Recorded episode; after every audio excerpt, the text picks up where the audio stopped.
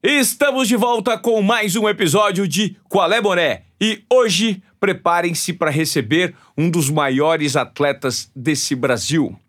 Porque ele é o único campeão olímpico da natação brasileira. O cara que colocou a mão em três medalhas olímpicas, uma de ouro e duas de bronze. E detalhe, ele é recordista mundial ainda hoje dos 50 metros livre e dos 100 metros livre. Você já deve estar imaginando com quem que eu tô falando, né? César Cielo, muito bem-vindo! Qual é? Fala aí, Ivan. Qual é, Moré? Qual é, Moré? Qual é, Moré? Que é um prazer receber você no nosso podcast para a gente compartilhar um pouco dessa história vencedora, essa história que persiste há um bom tempo. E antes de mais nada, eu quero saber: você continua nadando ou não continua? Continuo, continuo. Olha, Ivan, eu acho que a piscina nunca vai sair da minha vida. Né? Pode ser que a, a parte competitiva, o, a alta performance, ela vá se transformando para outras coisas. É, hoje, por exemplo, eu trabalho com a minha clínica, que é onde eu, eu tento passar todos os ensinamentos, tudo que eu aprendi, experiências, erros, acertos, para essa criançada, para os pais que acompanham essa nova geração, para compartilhar com eles, né? É, coisas que eles podem fazer aí na vida deles, coisas que, que eles podem evitar. Mas a natação é uma coisa que me dá prazer. Eu acho que é uma das coisas do esporte, da natação, né? Que cê, você vê assim na internet, o pessoal fala em prazer.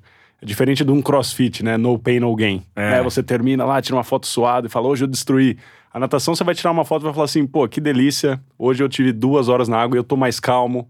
Eu fiz o treino que eu queria fazer. Então a natação, ela traz isso. Então Talvez a competição saia da minha vida, mas a natação não vai sair nunca. Eu quero saber sobre 2020. César Cielo estará nas piscinas. Você acha que dá mais uma Olimpíada ou não dá? O que, que você projeta? Olha, difícil, difícil. Eu vou te falar que, pessoalmente, eu tenho muita vontade de estar lá. Eu tenho muita vontade de competir com meus amigos, nadar os revezamentos do Brasil. Mas, ao mesmo tempo, também, eu, eu tô colocando na balança tudo que, que vale a pena fazer nesse momento. É eu acho que é uma decisão muito mais racional né, do que emocional. Emocionalmente eu quero competir, mas racionalmente dizendo, eu sei de todo o caminho que eu tenho que percorrer para chegar lá bem. Eu não quero ir para participar. Né? Se for para participar, eu prefiro de verdade assistir, ajudar meus amigos fora d'água. Então, ah, nesse momento, é um treino depois do outro, uma semana depois da outra, me sentindo bem, me sentindo em forma. Se eu achar que é isso aí, ah, final de abril tem a seletiva, vamos ver o que acontece, né? Eu, eu não estou fechando porta para nada. Mas uh, tô tentando me resguardar para não criar uma expectativa que, que eu não posso entregar. Então, não quero que o pessoal crie expectativa. Se aparecer um bônus, é, eu tô me mantendo em forma, eu vou continuar nadando uh, por Itajaí, os campeonatos no Sul. E na piscina eu vou estar, tá, eu só não sei se eu vou estar tá nessa altíssima performance ainda. Legal. Ô César, é, vamos falar um pouco dessa, desse momento que você está vivendo, de, de transição, de transformação. Você tem um prazo para se aposentar? Você acha que tem um determinado dia que fala assim, não, não, não vou competir mais nada, independentemente de ser Jogos Olímpicos, é, e tocar apenas, única e exclusivamente sua clínica, desenvolver sua marca, seus projetos sociais. Como você projeta isso? Você já está com, vamos dizer aí, que essa entrevista vai entrar no ar com 33 anos e já faz, já, já batemos 10 anos, Cezão, que você continua sendo o cara mais rápido, tanto dos 50 quanto dos 100, uhum. né? Então, o que, que você projeta? Você vai parar uma hora, vai chegar e falar assim, não, não compito mais, Paro por aqui. Olha, eu acho que vai ter essa hora sim. Sinceramente, eu acho que vai ter. Nesse momento, eu não vejo isso acontecendo, porque, por exemplo, nas clínicas eu gosto de entrar na piscina. Né? Eu gosto de nadar com, com, com a molecada. Uh, em algumas competições ali por Itajaí, uh, na forma que eu tô, eu me sinto bem para competir com a minha equipe. Então, eu quero manter um, um shape físico legal também. E isso aí, de certa forma, acaba sempre me arrastando um pouquinho para a competição, porque você está falando em manter um físico legal, manter uma forma legal para entrar na clínica, para competir ah, pelo Marcílio Dias e pelo Projeto Nadar. Então, de certa forma, eu tô, eu tô nativa e tá nativa faz parte do meu business, né? Faz, é muito mais do que hoje, né? Só o emocional e o sonho de atleta. Hoje, ah, o atleta também tem esse lado profissional e, e para mim faz todo sentido é, eu tirar a camisa numa clínica, poder nadar com molecada, do que eu tirar a camisa, tá gordinho e não conseguir nadar com eles. Então, eu quero, eu quero deixar essa experiência também para eles de que a profissão também tá por trás do esporte. Hoje, a natação para mim sempre foi uma ferramenta. Né? Ela me levou a treinar com meu ídolo, dois anos, que era o Gustavo Borges. Depois ela me levou para os Estados Unidos com uma bolsa acadêmica. E ela me ofereceu tudo, tudo que eu tenho na mão hoje, que é a clínica, os produtos que a gente vai começar a vender do, do meu personagem. E eu continuo tendo prazer em estar em volta da piscina. Agora, é, com relação à competição, eu acho que vai ter uma hora assim que, que eu, se eu ver que as coisas estão se desenvolvendo uh, bastante uh, paralelo né, a essa vida competitiva, aí eu vou querer dar um gás nessa parte aí. Eu quero saber como é que é a rotina do Cezão hoje, como que o Cezão hoje monetiza a marca dele, né? Você, você, você é um ícone da natação brasileira, você é o maior nadador da história, é, e além de ser o maior nadador da história, é recordista mundial ainda hoje, né? Seu recorde já completou 10 anos. Como que é a sua rotina hoje? Você passa quanto tempo treinando? Quais são as empresas que você tem e como você capta né, alunos? Você capta é, alunos pro projeto social? E uhum. como que é? Você tem patrocínios hoje? Você uhum. não tem patrocínio? Como funciona esse, esse ecossistema em volta do César Cielo? Então, eu, é até interessante você ter falado nesse ponto. Eu acho que é, é mais importante ainda pro, pro esportista, não vou nem falar pro nadador em geral, tá escutando isso agora, que assim, a gente não ganha dinheiro com o resultado o resultado ele coloca a gente em evidência. Né? O que você vai ganhar dinheiro com a sua imagem. Então, para o pessoal que está escutando, para os papais e mamães aí, gente, você pode ser campeão do mundo. Se você fala besteira em entrevista, se você posta coisas uh, ruins na internet, não adianta. Então, uh, quando, quando eu converso com o pessoal na minha clínica, eu sempre falo, falo, o pessoal vem, ah, você ganhou dinheiro com a natação. Eu falo, não, a natação me colocou em evidência e o trabalho em cima da minha imagem foi o que me trouxe dinheiro. É, uma empresa não vai querer te patrocinar se você não tem uma imagem com credibilidade, se você não, não, não tá passando uma coisa boa para o público. Então, hoje, graças a Deus, eu tenho. A gente construiu uma imagem bem consolidada com relação a essa parte de, de credibilidade, de passar uma coisa positiva, saudável para todo mundo. Ah, o que cresceu muito nesses últimos anos comigo, Ivan, foi principalmente essa parte de mentalidade de alta performance. O pessoal quer saber bastante como eu fiz, como eu faço, né? Algumas estratégias que eu tenho para superar a monotonia do dia a dia, superar os obstáculos que aparecem. Então, palestras têm sido eventos constantes aí na minha agenda. E isso é uma forma de você se monetizar, né? Com certeza, com certeza. O Instituto, hoje, a minha parte, ela é, é muito mais de imagem, né? Mão na massa mesmo é a minha família, meus pais que estão à frente do Instituto para para ir atrás tanto da captação através do, da lei de incentivo ao esporte, quanto, quanto da gestão. E, e, lá no Projeto Nadar eu estou efetivamente nadando, nadando com eles, buscando investidores para a gente fazer o, o projeto crescer. E, e a gente vai, sinceramente, vai, vai trabalhando. Eu, eu, eu gosto de fazer coisa que me dá prazer. A clínica é uma coisa que me dá muito prazer fazer. É, eu acho que você compartilhar, e acho que você está numa, numa fase da sua carreira que é parecida também, que as pessoas que estão começando vai, vão vir perguntar coisas para você que você teve passou por isso lá atrás, né? E, e é super gostoso você dar o caminho mastigado para a pessoa, né? Você falar, ó, não faz isso, faz isso, eu faria assim. E deixar a pessoa com aquela, aquela opinião crítica, ver o que, que ela vai fazer com a sua informação. Eu acho isso super gostoso e, e a clínica está me possibilitando isso. As clínicas de natação funcionam de tempos em tempos, normalmente são em Itajaí? Ah, eu tô Ou fazendo não? pelo Brasil inteiro. Pelo Brasil inteiro. Pelo Brasil inteiro. É, por exemplo, eu sou um cara que eu, eu recentemente eu, eu, nadei e eu até parei de nadar faz um ano, um ano e meio. Eu preciso voltar para natação. Você nada bem, você nada bem. Mano. Nada, nada. eu, eu preciso voltar para natação, é, César, porque a natação é, é como você mesmo explicou, ela é uma terapia. Sim. A água, ela, ela promove uma, uma, um relaxamento e uma reflexão tão profunda no Sim. espírito, no, no né, na alma, que você sai da, da, da piscina renovado. Você Sim. sai com uma sensação que é, é impressionante, assim. É um, é um, é você uhum. sai dopado, né? Aquele doping natural. né? Aquela droguinha da é cabeça que faz com que você esteja flutuando. Eu me sinto assim. E diante desse momento que você está vivendo, né, e do que a natação faz, as suas clínicas hoje, que você dá pelo Brasil, eu, eu por exemplo, se eu quero participar, eu tenho que pagar para participar de uma clínica do Cezão? Como é que funciona? É sim, assim? sim, sim. A gente essa paga clínica... para você me ensinar. Sim, essa clínica é particular para nadadores. Não é uma iniciação, não vou ensinar ninguém a nadar, eu vou ensinar você a aprimorar a sua técnica ainda mais. Então a gente vai falar de nutrição, a treinamento, especificamente dizendo treinamento esportivo, técnicas de nado, minhas histórias para você escutar o que, que eu errei, o que, que eu acertei. Então é como se fosse uma imersão da minha carreira, né, do treinamento que eu faço, nutrição que eu faço, técnica que eu uso, ferramentas que eu uso. Meu cientista também participa do, da clínica em, em, vamos dizer, em cinco sessões ali de cinco horas, a gente compacta 20 anos de carreira e tenta jogar toda essa informação para o pessoal usar ao máximo. Então, ela é particular, eu cobro um valor para todo mundo participar, faço pelo Brasil inteiro, já fiz no Uruguai, Argentina Peru, México, acabamos de voltar da Itália, que a gente está sendo bastante contactado para fazer as clínicas lá fora também.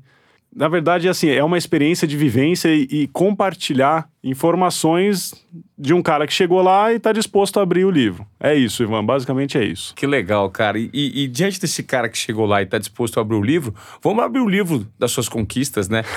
São conquistas que nos orgulham. Eu me lembro até hoje da Olimpíada é, de 2008, quando eu assisti pela TV o seu recorde, é, a sua medalha de ouro, né? Eu lembro que eu machuquei o joelho, porque eu pulei, tava de frente da TV, eu pulei e, e, e, raspou meu joelho, que eu nunca me esqueço. Eu tava do lado da, da minha namorada na época, que se transformou em minha esposa, e a gente comemorou muito. Eu acho que o Brasil deve ter comemorado muito isso, né? que foi a primeira medalha de ouro e única da natação brasileira nos Jogos Olímpicos, né? Sim, sim. É, e, e assim, eu imagino o que isso significa para você hoje, porque você, além de ter três medalhas, né, duas de bronze, uma nos 50 e outra nos 100, você tem esse, essa de ouro nos, nos 50. Uhum. E isso te coloca como o nadador mais rápido da história ainda. Você ainda tem os dois recordes, Cezão. Sim, sim, ainda tem os dois. O dos 50 é 20,91, como a gente tinha falado, né? Sim. E 46,91 do 100. 46,91. Vale ressaltar para as pessoas que esse recorde já dura mais de 10 anos, pelo menos o dos 50. E você conseguiu esse recorde numa piscina aqui no Brasil. Aqui em São Paulo. Aqui em São Paulo, no, no Esporte Clube Pinheiros. Na época que a piscina não era nem a piscina de hoje, né? Hoje, se para quem for no clube e puder visitar, ver fotos, vai ver uma piscina bonitona, né? Toda ainda era a piscina, a gente brincava, a piscina raiz do Pinheiros, que era de alvenaria, de azulejo, mas foi lá a piscina mais rápida do mundo. E como é que foi para você, César? É, é, você nessa época você andou com traje, né? Sim. Que tempos depois passou a não ser mais permitido, né? Aham. Uhum é, deixou de ser homologado. E como foi esse dia especificamente para você, cara? Você se lembra desse dia que você conquistou o recorde? Lembro, Ivan. Lembro porque tudo que eu, que eu vivo, todas as conquistas, elas têm uma, uma história muito peculiar, né? Cada uma tem, tem um significado, cada uma tem um obstáculo diferente que você precisa superar. E essa em específico, eu lembro que eu, que eu acordei muito cedo, sozinho. Quatro e meia da manhã, eu abri o olho na cama, não conseguia mais dormir.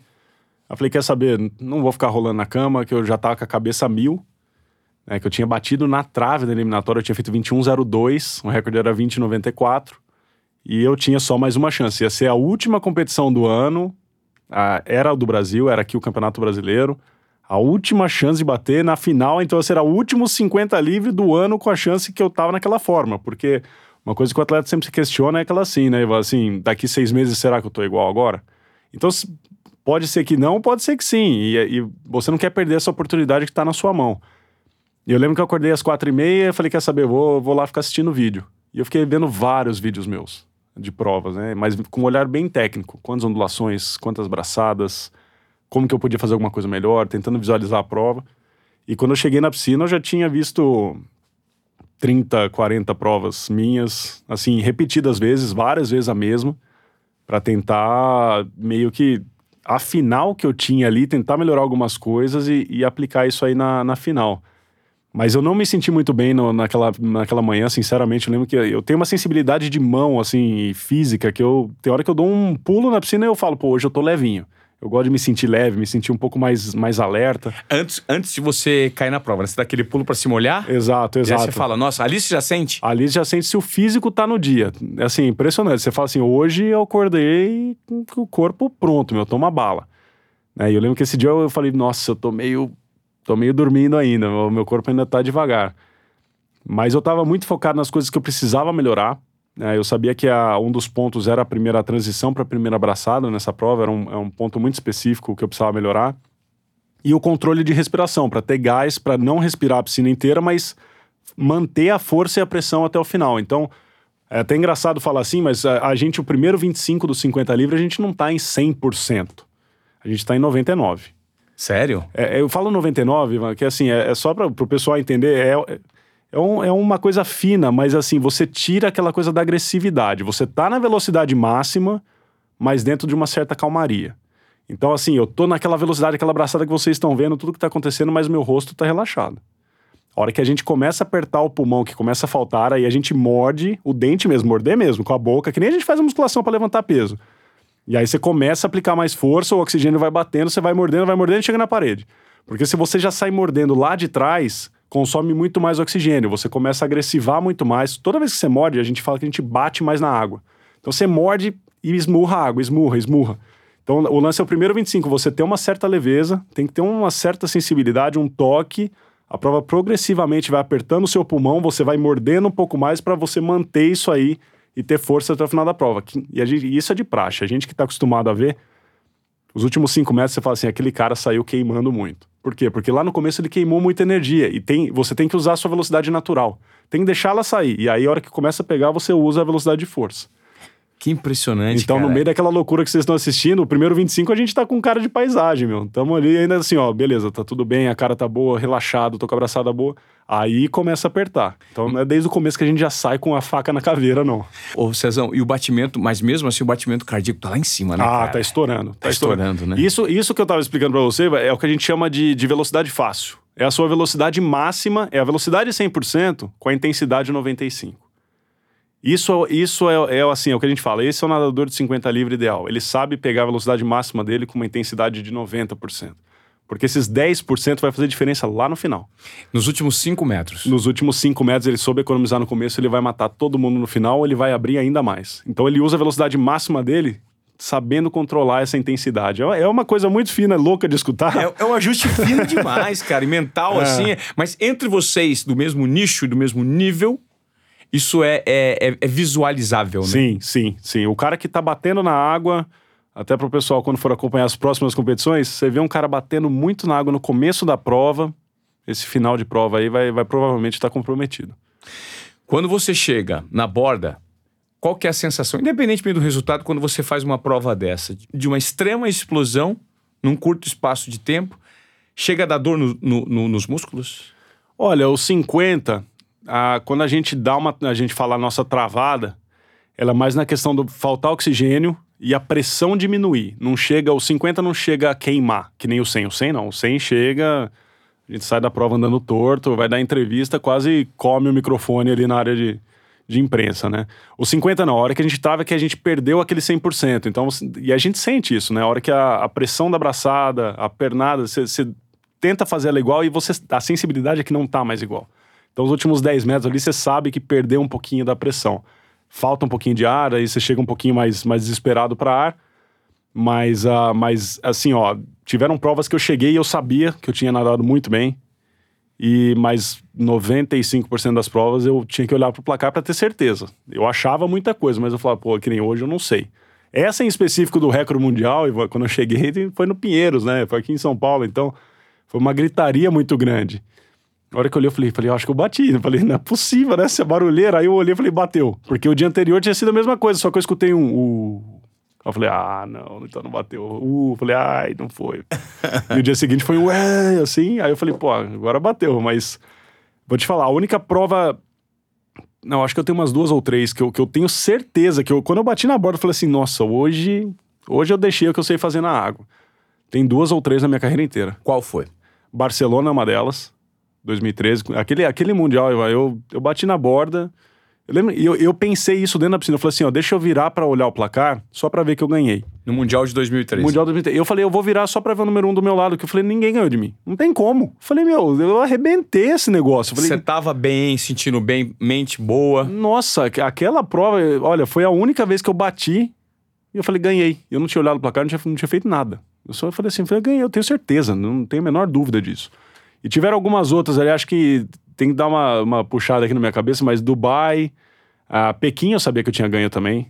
Pequim eu sabia antes da prova que eu que, eu, que tava na minha mão. A final olímpica? A final olímpica eu sabia que eu, per- eu tinha que perder pra mim. Era só eu fazer a minha parte. Porque você tava muito bem, né? Eu tava me sentindo muito bem. Eu Quem estu- que era o seu, seu maior adversário lá em, em Pequim na época? Eram os franceses. Essa geração Ah, foi eu Manadu? contra a França. Manadu. Manadu é 2012. Naquela Ah, época era o, era o Bernard, o Amaury Levaux e o Frederic Busquet. eram esses três aí que eram meus arquirrivais. Meu. E depois aí trocou os três, aposentaram, entrou o Manadu e o Agnel. Então eu continuei com o francês, meu. A minha briga é... Sempre foram Brasil, foi contra os franceses. Sim. E em 2008, especificamente, como, qual, que é a memória que você tem do dia da final olímpica?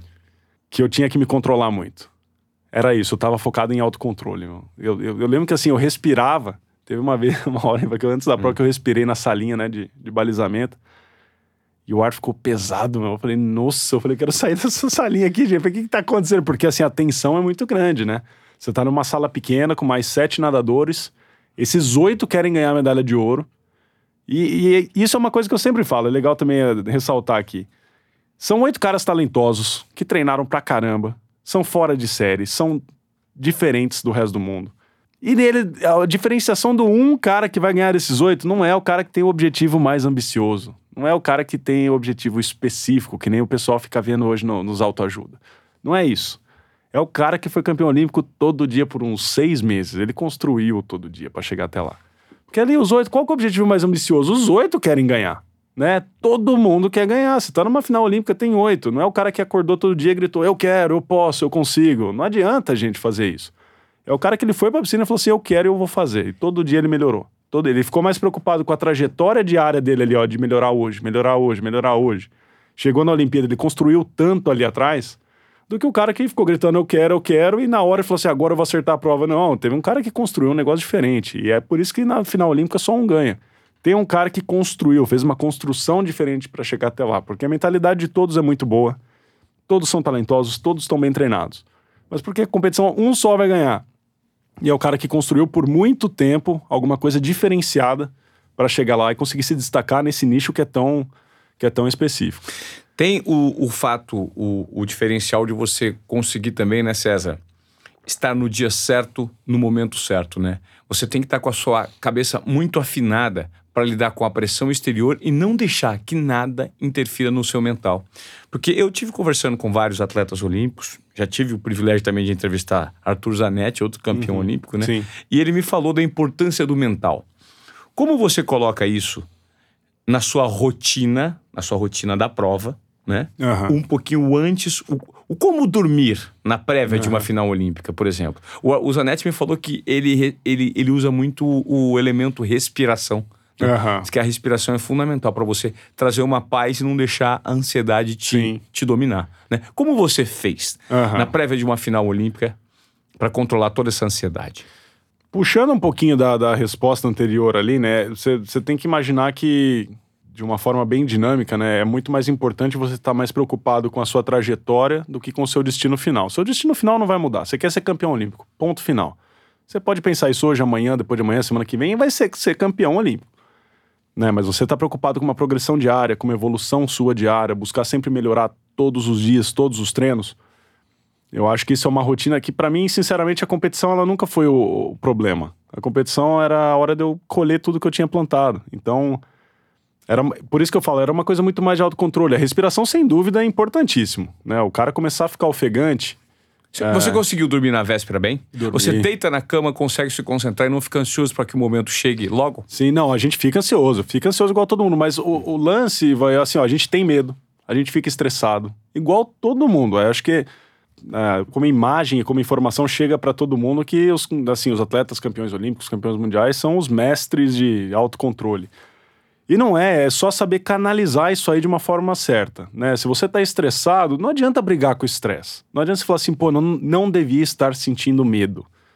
Cara, é que nem você falar pra uma pessoa que tá com medo de avião dentro do avião, falar calma. O cara vai falar pra você, falar, amigo, eu vou arrancar a sua cabeça. não me fala calma agora, né? Sim. né? E nesse momento de pânico, não adianta você falar pro cara, fica tranquilo, fica calmo. Não, como que você canaliza isso a seu favor? Né? Então, eu, eu acho que essa é a grande, é a grande sacada e, e, a ferramenta que os atletas de altíssima performance conseguem fazer. Que nem eu, eu pensava que quando eu tava com a respiração mais ofegante, com o coração mais acelerado, eu falava, beleza, agora que a performance vai sair. Pô, eu falei, se eu tô respirando mais, tem mais oxigênio. Se o coração tá batendo, tem mais sangue.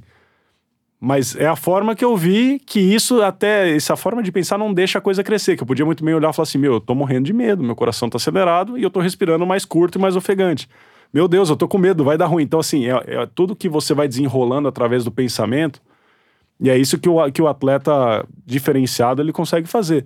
Ele consegue frear, ou ele consegue não dar andamento para um medo, né? Ele escuta o medo e di, di, direciona para outro lado. Eu acho que esse é o mais importante, é você entender que todo mundo passa por isso. Mas o jeito que você reage é o mais importante. Ali na final olímpica, você começar a entrar nessa pilha, porque assim, imagina, estádio lotado, Aí você olha pro lado, uma gritaria, mano. Aí cheio de câmera no deck da piscina. Você olha pro lado, os sete caras que estão com você na salinha, eles são sete loucos, fazendo flexão, gritando. Tem um louco se batendo lá, que esse sou eu. Cara, e assim, você começa a pensar, você fala assim: será que daqui quatro anos eu tô de volta? Eu não sei, vai que eu tenho um acidente, fico doente. Não sei se eu vou estar na elite do esporte daqui quatro anos. Pô, é, pode ser a última chance de medalha olímpica da minha vida, pode ser a última chance de medalha olímpica da minha família, do meu país. Você começa a entrar em pânico. Mas no meu caso em específico, por exemplo, o que, que eu tenho que fazer no final de tudo? Cara, é só atravessar a piscina. É esse que é o lance. É, como que você busca um pensamento de tranquilidade no meio dessa loucura? O que, que você tem que fazer no final? Cara, eu tenho que olhar para a piscina, para a borda lá do outro lado, que a minha é uma só, e falar, ali é a minha linha de chegada. Ó. Eu só tenho que ir até ali, eu faço isso trocentas vezes por semana. Meu. Eu só tenho que fazer o que eu faço todo dia. Então, assim, pô, a final olímpica de 4 e 4 é do Brasil, você vai ganhar medalha? Não vai só tem que atravessar a piscina. Mano. Então, assim, eu acho que você que tá escutando aí, acha esse pensamento. Meio maluco, né? Qual que é a sua piscina que você tem que atravessar? Né? Às vezes você tá brigando com uma dieta, você tá brigando com exercício físico. Pô, não quero ir treinar, o médico mandou ir treinar.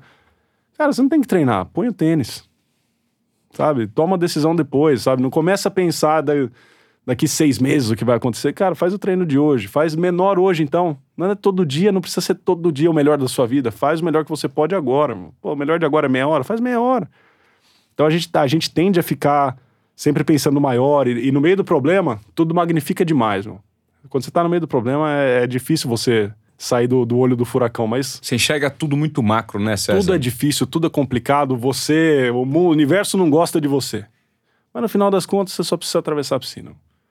Esse é, esse é, o mais importante é a gente sempre buscar o que, que é a essência do que a gente está fazendo. O que, que de fato a gente. Qual é o menor passo para a gente chegar onde a gente quer chegar nesse momento? Quer ser campeão olímpico? Hoje, qual é o menor passo que eu posso dar? É ir para a piscina. Cezão, te, te é, surpreende o fato de você é, ter ganhado. Porque assim, é, você ganhou no 100 bronze do, é, uma vez, que foi em 2008, né? Depois o seu bronze de 2012 foi no 50. No 50 também. No 50 também. Você imaginou. O, 100, o 50 foi uma surpresa para você? Porque, em tese, a sensação que eu tinha em 2007, quando eu te conheci, no uhum. PAN do Rio de Janeiro, é que você tinha um, um, uma pegada mais forte pro 100, né?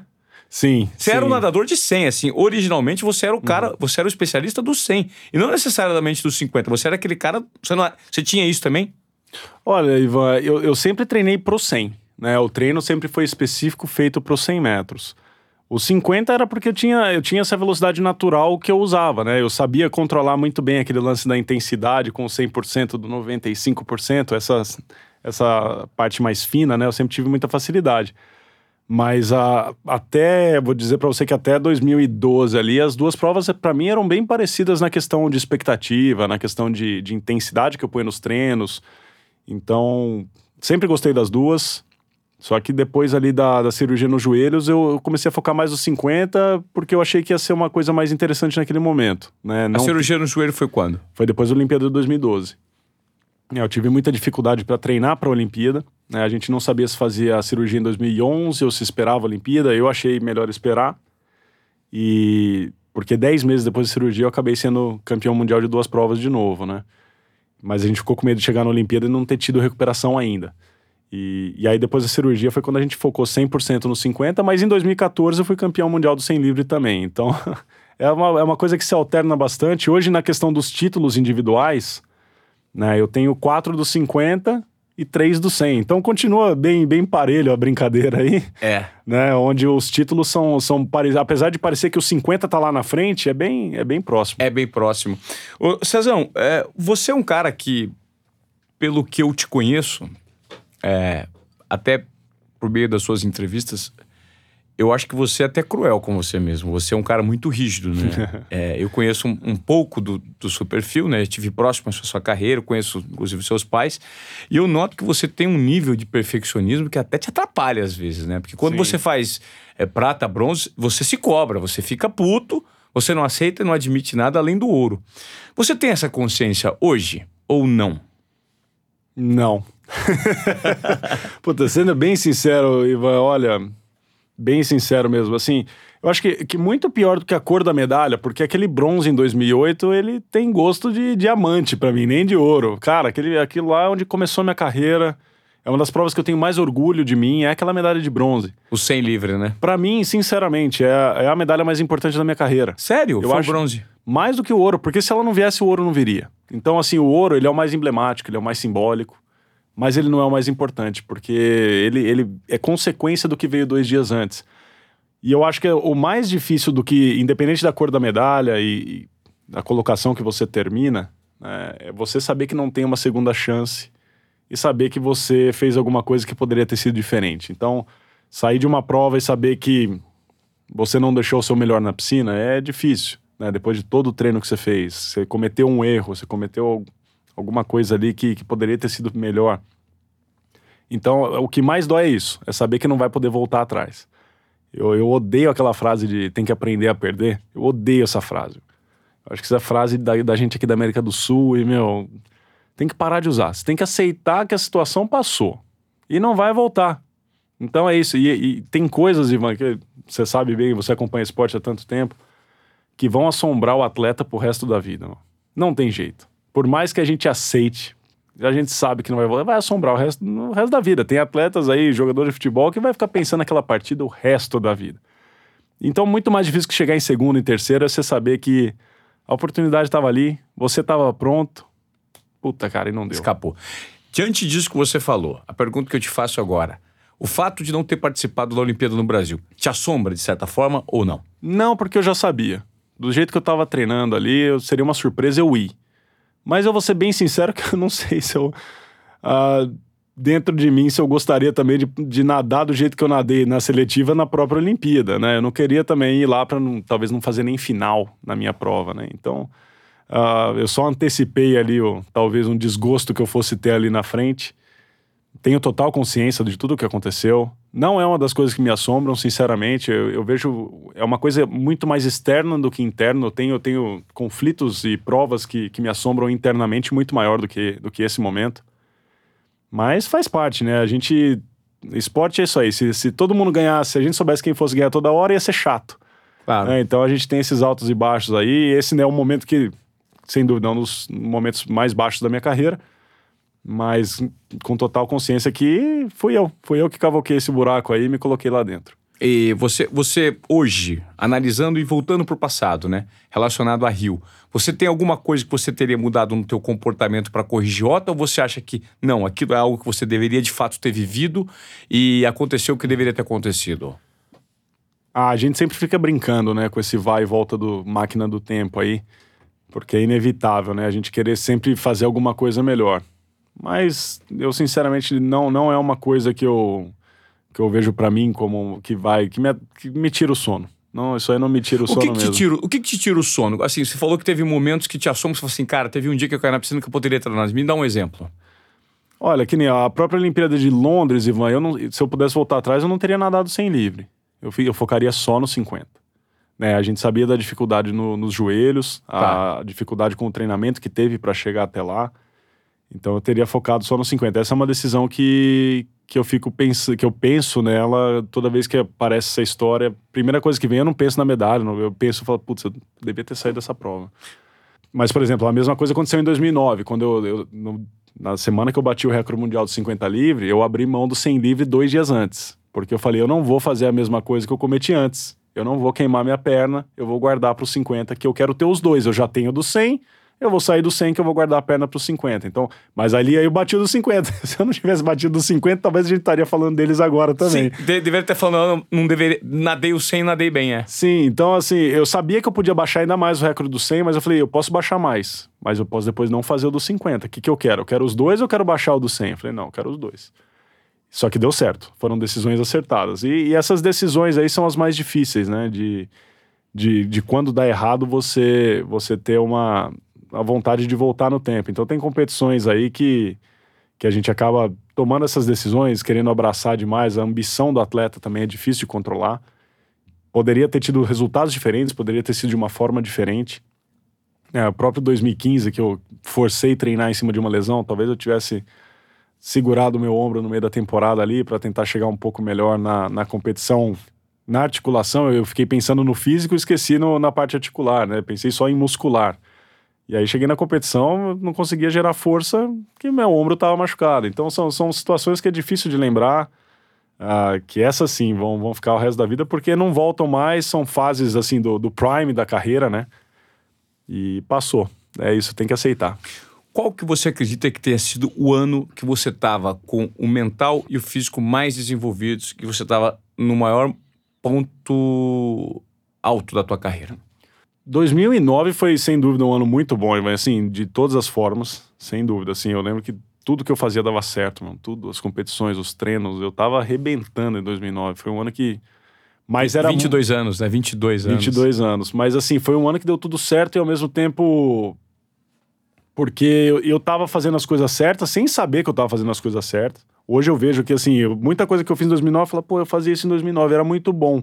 Eu parei de fazer depois, não sei porquê. Eu falei, puta, aquela época eu fiz. Por isso que. Então eu comecei a juntar um monte de peças que 2009 tinha, mas eu fazia sem, no achômetro. Intuitivamente. Agora, 2013 e 14 não. Foi, foi racional a coisa. Eu fiz uh, de cabeça, do, principalmente em 2014. A hora que chegou o Mundial de Doha, eu falei assim: ó quero ser campeão mundial do Nós vamos fazer assim, assim, assim. Fui para os Estados Unidos treinar com, com o meu treinador. Vamos fazer assim, assim, assim. Medalha de ouro no 100 livre. Então, assim, é uma coisa que, assim, é, tira um pouco a espontaneidade, a surpresa da coisa, mas eu, eu, eu foram anos, ó, 2013, 2014 são anos que eu sinto que eu, que eu fiz o caminho das pedras que eu queria fazer e que eu sabia que tinha que fazer. E como eu ganhei no final, aí é aquela coisa que eu olhava e falava assim, pô, eu sei fazer, meu.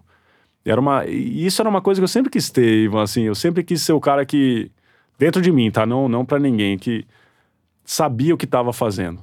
Não é aquele cara, aquele campeão que você olha e fala assim: meu, se ele trocar de treinador, esse cara tá ferrado, ele não sabe o que ele vai fazer. Ou se ele mudar de time. Eu queria ser o cara que falasse: meu, se eu for treinar agora no Azerbaijão ou no Japão, eu sei o que eu tenho que fazer para ganhar. E eu queria ter isso dentro de mim. Então, até para mim, uma das coisas que eu, que eu gosto de, de ter na minha carreira é, são títulos mundiais com treinadores diferentes. É, eu tenho três ou quatro treinadores que eu fui campeão mundial. É, não, não, tem aquele cara que se fala assim, ó, aquela dupla funciona muito bem. Não querendo tirar o mérito de quem tem uma, uma relação mais duradoura, mas eu queria ser o cara, o diferencial, né? Tipo assim, ah, o treinador é bom, mas, pô, também dar treino pro César é difícil, né? Então, assim, eu queria, eu queria ter, ter esse junto comigo. E, e hoje eu vejo que, assim, é, é isso que eu tento passar na clínica. Eu, eu aprendi o caminho de, de, ser campeão mundial na natação. É, porque você, você é um cara que, para quem não conhece o meu, o César tem uma personalidade forte. Você é um cara, você é um atleta de personalidade forte porque você tem os seus próprios conceitos e às vezes você até bate de frente com o treinador. Direto. Né? Direto. É, e você, você sempre foi um cara conhecido no meio da natação como um cara questionador. Sim. Que brigava com os treinadores e desacreditava às vezes do que ele estava te passando, que se, se aquilo de fato era bom para você, né? Sim, sim. Se posicionava. Olha, Ivan, eu, eu vou falar para você que eu sempre vi o alto rendimento como um ambiente desconfortável. Porque se ele está confortável, vai dar errado. Eu acho que no final das contas é isso. Se você está tranquilo, você tem esse horário de treino, você está numa expectativa de treino, você faz, volta para casa, cara, não vai dar certo. Você tem que ter um cara questionando como a gente pode fazer melhor, como que a gente pode mudar isso. Você tem que ter isso é o tempo inteiro. O alto rendimento ele precisa estar tá fazendo você se questionar e buscar alternativas para melhorar o tempo inteiro. E assim, tem gente que não tem muito estômago para aguentar isso com frequência, né? Dentro da, da, intensidade. É por isso que eu acho que eu me dei tão bem nos Estados Unidos. Nos Estados Unidos é, é natural esse tipo de, de, mentalidade, esse tipo de rotina, onde você questiona as coisas, o cara vai falar. E você não está questionando ele pessoalmente. Acho que esse é o grande problema da, da, daqui da América do Sul, onde eu não estou falando mal da pessoa, não estou falando que eu não gosto de você. Estou te questionando como profissional. Por que, que você está passando esse treino para mim? Eu acho que eu deveria fazer isso. Então, assim, aí às vezes essa conversa aqui fica um pouco mais dura aqui no Brasil, né? Ela fica um pouco mais sentimental. E lá não, cara, eu acredito nisso, eu estudei isso, eu acho que tem que fazer isso. E eu falo, não, pô, eu acho isso, vamos achar um meio termo? Vamos, fazer uma reunião. Aqui já fica aquela coisa do cara, pô, mas você não tá gostando do meu treino. Então, assim, é difícil, é difícil. Eu acho que isso funcionou muito bem para mim lá. E, e eu sempre questionei, cara, eu sempre questionei mesmo, porque no final das contas, quem vai estar atrás da baliza sozinho lá na competição para resolver a parada sou eu. Então eu quero estar bem e me sentindo no melhor que eu posso quando chegar esse momento. Consigo próprio. Outra coisa que chama atenção, César, é a maneira como você se motiva, né? Antes, aqueles tapas no peito, com aquelas marcas que ficam fazendo uma marca. É, toda vez as pessoas já sabem, né? Um desenho, assim, parece uma. Um, as palmas das mãos ficam é, marcadas na sua pele. Você, você tem uma pele branca e bate, fica aquela aquele vergão, fica vermelho, né? Sim, sim. Aquilo, como surgiu aquilo e por que aquilo te motiva tanto? Cara, a primeira vez que eu vi foi em 2006, num campeonato sul-americano lá em Medellín. Eu fui assistir o levantamento olímpico e a gente tinha acesso à área de atletas, porque era uma credencial só. E aquelas coisas sul-americanas, né? que nunca ia acontecer lá num campeonato olímpico ou mundial, mas aí a gente podia entrar na área de, de aquecimento dos levantadores olímpicos. E eu vi um treinador lá descendo a mão no, no atleta dele. Eu lembro que eu olhei e falei, que que é isso, né, meu? Ah, o cara batia no atleta? No atleta dele. Aí depois eu chamei o assistente dele no canto e falei assim, cara, o que tá acontecendo aqui, né? Ele falou assim, meu, toda vez que bate esse cara, ele entra lá ele vai levantar mais peso, meu, porque ativa um negócio dentro dele. Eu lembro que eu olhei e falei, pô, eu vou nadar mais rápido. Eu, eu vou me bater também, bicho. Só que, para mim, funcionava de várias formas, Ivan. É, o, o, o bater, assim, primeiro, aí eu vou falar, doía dói. Quando eu bato, dói. Isso é bom porque é aquela coisa que tira seu pensamento para onde ele tá indo nesse momento tão extremo. Então a gente, quando tá com medo, a cabeça começa, pô, vai escorregar na baliza, vai rasgar a touca, sei lá o que vai acontecer. Eu dava um tapa, era aquela assim, opa, tá doendo, o que que tá acontecendo aqui? Aí eu tirava essa corrente do pensamento. Então ele cortava meu medo. Então, assim, para mim ele funcionava para duas coisas. Um, pra ativar meu corpo do tipo, meu, tá chegando uma briga, uma guerra, se vira. Matar ou morrer. E segundo, cabeça, cala a boca. Você não tá me ajudando. Porque nessa hora, gente, não tem motivação. Isso é, isso é o que eu vou falar pra vocês. Ninguém, assim, a gente tá atrás da baliza assim, eu vou ganhar essa prova. E em cima disso vem, pô, mas e se der errado? Não, eu vou ganhar de todo mundo aqui. Pô, mas e se eu escorregar na baliza? A gente tá nessa briga interna. Todo mundo tá fazendo isso. O negócio é a gente não deixar escorrer. E os tapas funcionavam para isso. Né? É o que eu sempre brinco. O, o, Nadal, ele não tá pensando assim, agora eu tiro a cueca lá de trás, agora eu tiro a Automático. Ele tá. Isso é tão. É que nem escovar o dente, né? Hoje a gente escova o dente, você tá olhando para fora, você tá pensando na conta que você tem que pagar, você tá pensando na música que você ouviu.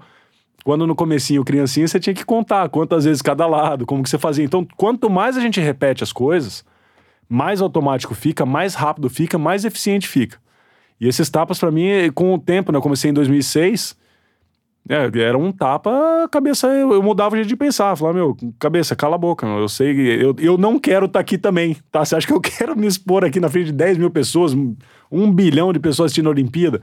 Não quero também, mas nós vamos ter que passar por isso. Então, assim, eu, eu, essa briga, e assim, eu falo a gente porque tem dois aqui dentro de mim, viu? Tem, eu, na minha cabeça tem dois.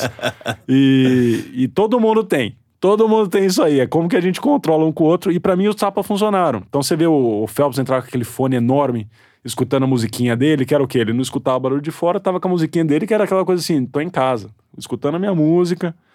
Isso, isso, isso é um padrão e um, e um, e um uma rotina de, de acontecimentos familiar. Então tá escutando a musiquinha dele, olha pra baliza, ele tá em casa. Né? Como que você faz isso no seu dia a dia? Né? Para você repercutir a alta performance no seu trabalho também. Tem um filme do Kevin Costner em que ele faz é, o papel de arremessador de um time de beisebol. E que ele faz o jogo perfeito, né? Ele consegue uhum. eliminar todos os batedores. E, e o que me chama a atenção no filme, que é curioso, é que em algum momento do filme é, ponto de vista de quem está assistindo passa a ser o ponto de vista dele arremessando. E ele mentalmente fala, acionar mecanismo. E todo o ambiente que ele está fica. Uhum. Fica surdo. Parece que existe aquela coisa. Parece que as coisas ficam lentas. Mas na verdade aquilo está acontecendo em velocidade normal. Basicamente é o que acontece quando você está numa competição. A grosso modo, comparando Sim. quando às vezes você vai entrar ao vivo num jornal para milhões de pessoas e está acontecendo alguma coisa muito séria aqui. Faltam cinco segundos para pensar, você não pode se desconcentrar, você tem que passar a mensagem, então você bloqueia sua mente para passar aquela mensagem, para você não colocar tudo a perder no ar, né? Você Sim. não coloca tudo a perder. E é o que acontece quando você cai na piscina. E isso é o diferencial é, de quem consegue ter o maior nível de concentração e consciência do, do trabalho que fez antes, né? Exato, exato. É perfeito, é, é isso aí. E, e olha, eu vou falar Nesse momento, você vai se apoiar em disciplina, dedicação, porque é o que a gente fala, né? É, no próprio aquecimento, muitas pessoas perguntam: o que você faz no aquecimento? Eu falo, gente, o aquecimento eu estou preparando meu corpo para uma luta, para uma prova. Eu não vou fazer mais coisa técnica, eu não vou fazer mais nada, porque eu não vou melhorar minha saída, que eu não melhorei em um ano, eu não vou melhorar 30 minutos antes da minha prova.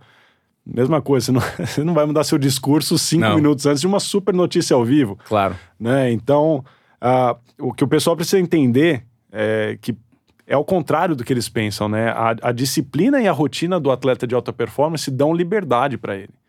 Porque quanto mais certinho você tem a sua rotina, você sabe os tempos livres para fazer o que você quer fazer. Então, assim, aí você constrói uma, uma, uma dedicação, uma disciplina fora de série para você performar quando você precisa fora de série.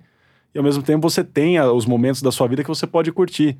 Né? Você nunca está reagindo a nada. Apesar de, do pessoal achar que é uma vida chata isso, né? Eu, bom, eu vi, eu, a minha vida hoje é uma vida de soldado, né? Que eu, eu acostumei com o esporte. Tenho horário para treinar, horário para comer, horário para dormir. É difícil tirar isso depois de tantos anos fazendo. Mas ao, ao mesmo tempo eu sinto que é isso que me dá liberdade, porque eu sei a hora que eu posso pegar e falar, eu não vou ver o telefone por duas horas agora. Porque não vai fazer diferença. Eu já planejei meu dia para trabalhar fora daquilo lá. E não toda hora ter a sensação, tem que responder esse e-mail agora, tem que responder esse WhatsApp agora. Então, quando você cria essa rotina, é aí que você começa a trabalhar em alta performance, né? Porque o tempo inteiro você você tá focado naquilo. O que, que eu vou fazer agora? Eu tenho que treinar. Então agora eu tenho que melhorar a natação. Ah, agora eu vou responder e-mail. O que eu vou fazer? Eu vou responder todo mundo que eu preciso responder. Então, assim, você fica com a vida regrada, você trabalha em alta performance e ao mesmo tempo você tem seus tempos livres. É que você tem que aprender a, a fazer essa agenda. Cezão, como que você imagina que seja a partir de agora a questão dos recordes que você detém, os dois, dos 50 e do 100? Quanto tempo vão bater esses recordes? Porque esses recordes eles foram conseguidos com o traje, Sim, muitos já caíram. sim. Ou seja, significa que os trajes já estão sendo superados. E o seu tá durando, cara. Tá. O, o do, do 50 tem mais de 10 anos. Sim. Né? O que, que você imagina? E quem são as pessoas hoje que você olha que estão nadando num ritmo que podem chegar lá nessas duas provas? Os 50, eu acho que hoje o, o prime, a primeiro nome que vem na minha cabeça é o americano Caleb Dressel. Eu acho que ele é o cara que tem chance de bater, tem chances reais de bater. Esse ano é um ano interessante para ele, porque sinceramente, é, ano olímpico é um ano que todo mundo quer ganhar. O recorde se ele vier, ele é bônus. né? ele vai ter o resto da vida aí para tentar bater esse recorde. E uma coisa que, que tira um pouquinho do, não tira, né? Mas assim, o recorde mundial ele pode ser batido num campeonato estadual, né, Ivan? Ele não precisa ser batido na Olimpíada. Ele pode ser batido num campeonato estadual, num campeonato sul-americano, num americano, australiano. A piscina tem 50 metros, tá com placar, tá tudo certo. Você pode bater um recorde mundial. O seu, o seu no caso, foi, foi No na Campeonato Brasileiro. Campeonato Brasileiro. Exato. Então, assim, na Olimpíada, você perguntar pros caras, você quer o recorde mundial ou você quer ganhar? Todos vão falar que eles querem ganhar. Então, esse é o ano de ganhar. Esse é o ano de bater na frente. Se o recorde vai cair, eu não sei. 50 livre é o Caleb Dressel, 100 livre é o Caleb Dressel e o Chalmers, que é um australiano que está muito próximo também. Eu acho que o 100 livre cai antes. Eu acho que vem antes o 100. O 50, eu ainda acho que tem um lance de velocidade máxima e um final de prova ali que precisa de um ajuste maior. O 100 livre, eu acho que esses dois aí estão na portinha. ó. Eles estão há quanto tempo? Só pra gente ter noção. Tem 5 centésimos pro 100 e 12 pro Chalmers. Então é 5 pro Dressel e 12 pro Chalmers. Tá, no 100, né? No 100. E quanto que tá faltando pros 50? Pro 50 são 13. Mas 13? aí você tá falando de uma velocidade de uma prova mais curta, né? E você vê com uma, com uma distância de tempo maior. Cara, então assim, ninguém fez nada na casa dos 20. Não, 20 só duas pessoas até hoje. Sou eu e o Busquet, que era o, o recorde antigo, que era 29,4. Então continua sendo os dois únicos aí. Como eu disse, eu, eu não sei se, se ano olímpico a gente vai ver mais nadadores fazendo isso. Pode ser que sim. Eu acho que a seletiva tem chance de ser mais rápido que, a própria Olimpíada, porque ainda a pressão olímpica não chegou. Né? Na hora da pressão olímpica, o cara quer ganhar, então não existe tanto esse lado de tempo. Então, se tiver que bater, eu acho que vai bater antes. Se não bater antes, podem ser, pode ser que se bata na Olimpíada, mas eu acho mais difícil. Cezão, é, pra gente terminar esse nosso papo, como é que vai ser o César? Como é que é o César Cielo família? O César Cielo é, pessoa física, como é que tá a rotina? ser pai, é, empresário ao mesmo tempo e atleta. Então, assim, é uma rotina que você tem que ser. Ao mesmo tempo, três pessoas, né? Sim, Se sim. dividir. E ser filho também, porque você é, tá muito próximo dos seus pais, da Sim, sua sem mãe, tá dúvida. sempre muito ge- gerenciando a sua carreira, né? A Flávia. Aham. Sem dúvida, Ivan. É, a gente tem que aprender a lidar com, com cada necessidade que a gente tem na vida. Eu acho que a gente precisa entender também, e isso é uma coisa que eu fui aprendendo com o tempo, que cada momento da nossa vida exige um eu diferente. Né? Não dá para você usar o seu de antes, tem que sempre estar tá sendo camaleão e se adaptando. Olha, com a, com a família, eu sou um cara que, que gosta de passar tempo com a família, eu, eu gosto de, de ficar reservado em casa e fazer coisas em casa. Então a gente tem uma relação super boa lá, eu com o meu filho. Vou falar pra você que tem um lado meu que eu acho que é meio irmão mais velho dele, e quando vai chamar atenção, que é o pai, eu gosto de brincar bastante com ele. E eu quero que ele tenha essa liberdade de, de também não me ver só como uma autoridade lá em casa. E, e, com os meus pais é o maior de, de todos os respeitos, né? Eu, eu, assim, eu cheguei onde eu cheguei por causa deles, eu sei o tanto de coisas que, que eles abriram mão para me ajudar a chegar no meu sonho. Uh, então, essa dívida que eu, que eu tenho com eles é eterna, né? É uma coisa que eu, que eu nunca vou conseguir pagar e a forma que eu tô vendo de fazer isso é eu fazer o mesmo pro meu filho, né? Que, que é dar o máximo de chance para ele aí chegar e conquistar tudo que ele quer com o máximo de suporte que eu posso oferecer. Eu, eu vou falar, vou te adiantar que eu não sei se ele vai ser nadador, mas ele vai ser atleta competitivo. Eu defendo a bandeira que, que o Brasil tinha que colocar não só a educação física direito na escola de novo, mas a competição entre os colégios, de alguma forma, algum tipo de competição, principalmente nesse momento. Para você fomentar o esporte, né, cara? Não, precisa, né? E, e olha, Ivan, eu vou te falar, a gente está nessa geração onde a gente está com medo dos, desse, dessas crianças mais jovens com tablet, celular na mão. O problema são os pais, viu? Os problemas, concordo, falar, eu concordo os, plenamente os problemas somos nós, né? Sim, os problemas, os problemas é, partem do ponto de vista do pai. É o pai que é o responsável por dar liberdade e gerenciar essa liberdade. Exato. E aí eu acho que assim, uma competiçãozinha, a gente não tá falando que ninguém vai chegar a ser atleta de alto rendimento, mas saber lidar com frustração, controlar a expectativa, né? Saber que o amiguinho que treinou mais vai ganhar naquela hora. E aí, se vai virar atleta de alta performance ou não em algum esporte, não, irrelevante. Isso não é o que a gente está buscando. A gente está buscando essa vivência.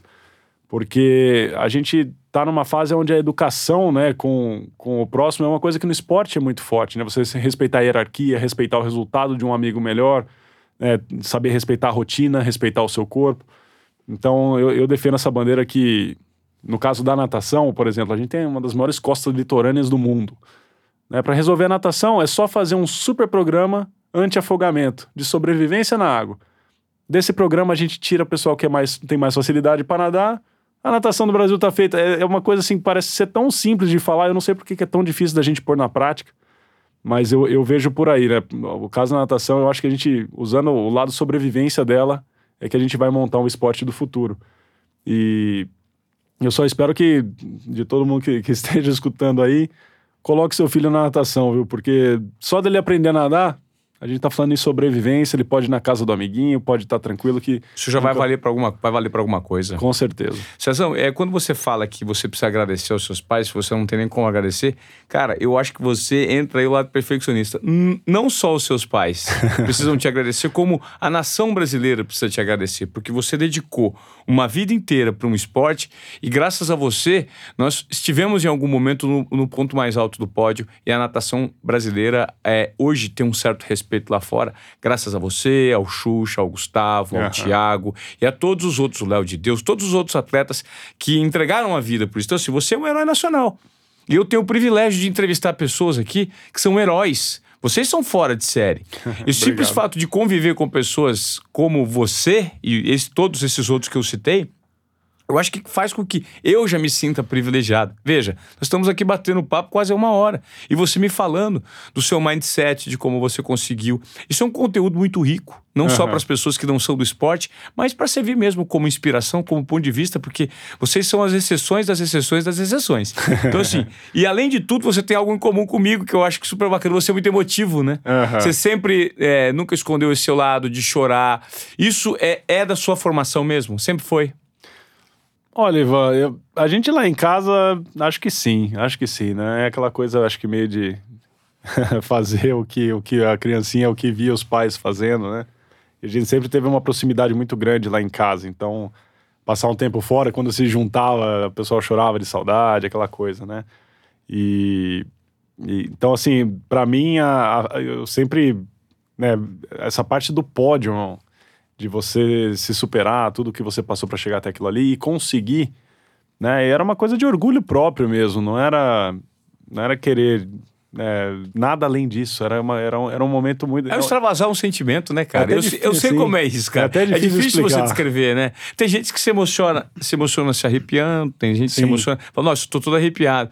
E eu, eu também me emociono por uhum. meio das lágrimas. É, é a maneira de eu extravasar. Quando eu tô assistindo um filme emocionante, eu me choro. Sim. Eu vejo uma cena bonita, eu choro. É a maneira de você extravasar. Sim. E eu sempre me identifiquei muito com você quando você chorava no pod, porque isso revela uma um lado muito verdadeiro, né? Sim.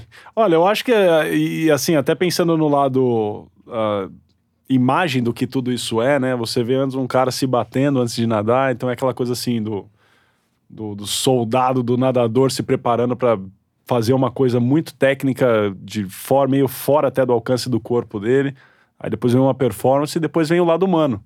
Então você está falando de um cara assim, você está falando do lado profissional, performance, profissional, performance, aí é o lado humano emotivo. Então, assim, eu acho legal ter esses estágios e, e ter isso bem estabelecido. Eu tenho isso bem estabelecido na minha vida.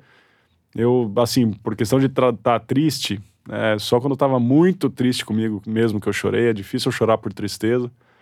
Né? E principalmente quando a gente tá falando em competição, Ivan, porque eu vou te falar, todas as vezes que eu nadei mal, ou que eu gostaria de ter feito diferente, eu bati a mão na borda, eu sabia exatamente o que eu devia ter feito diferente.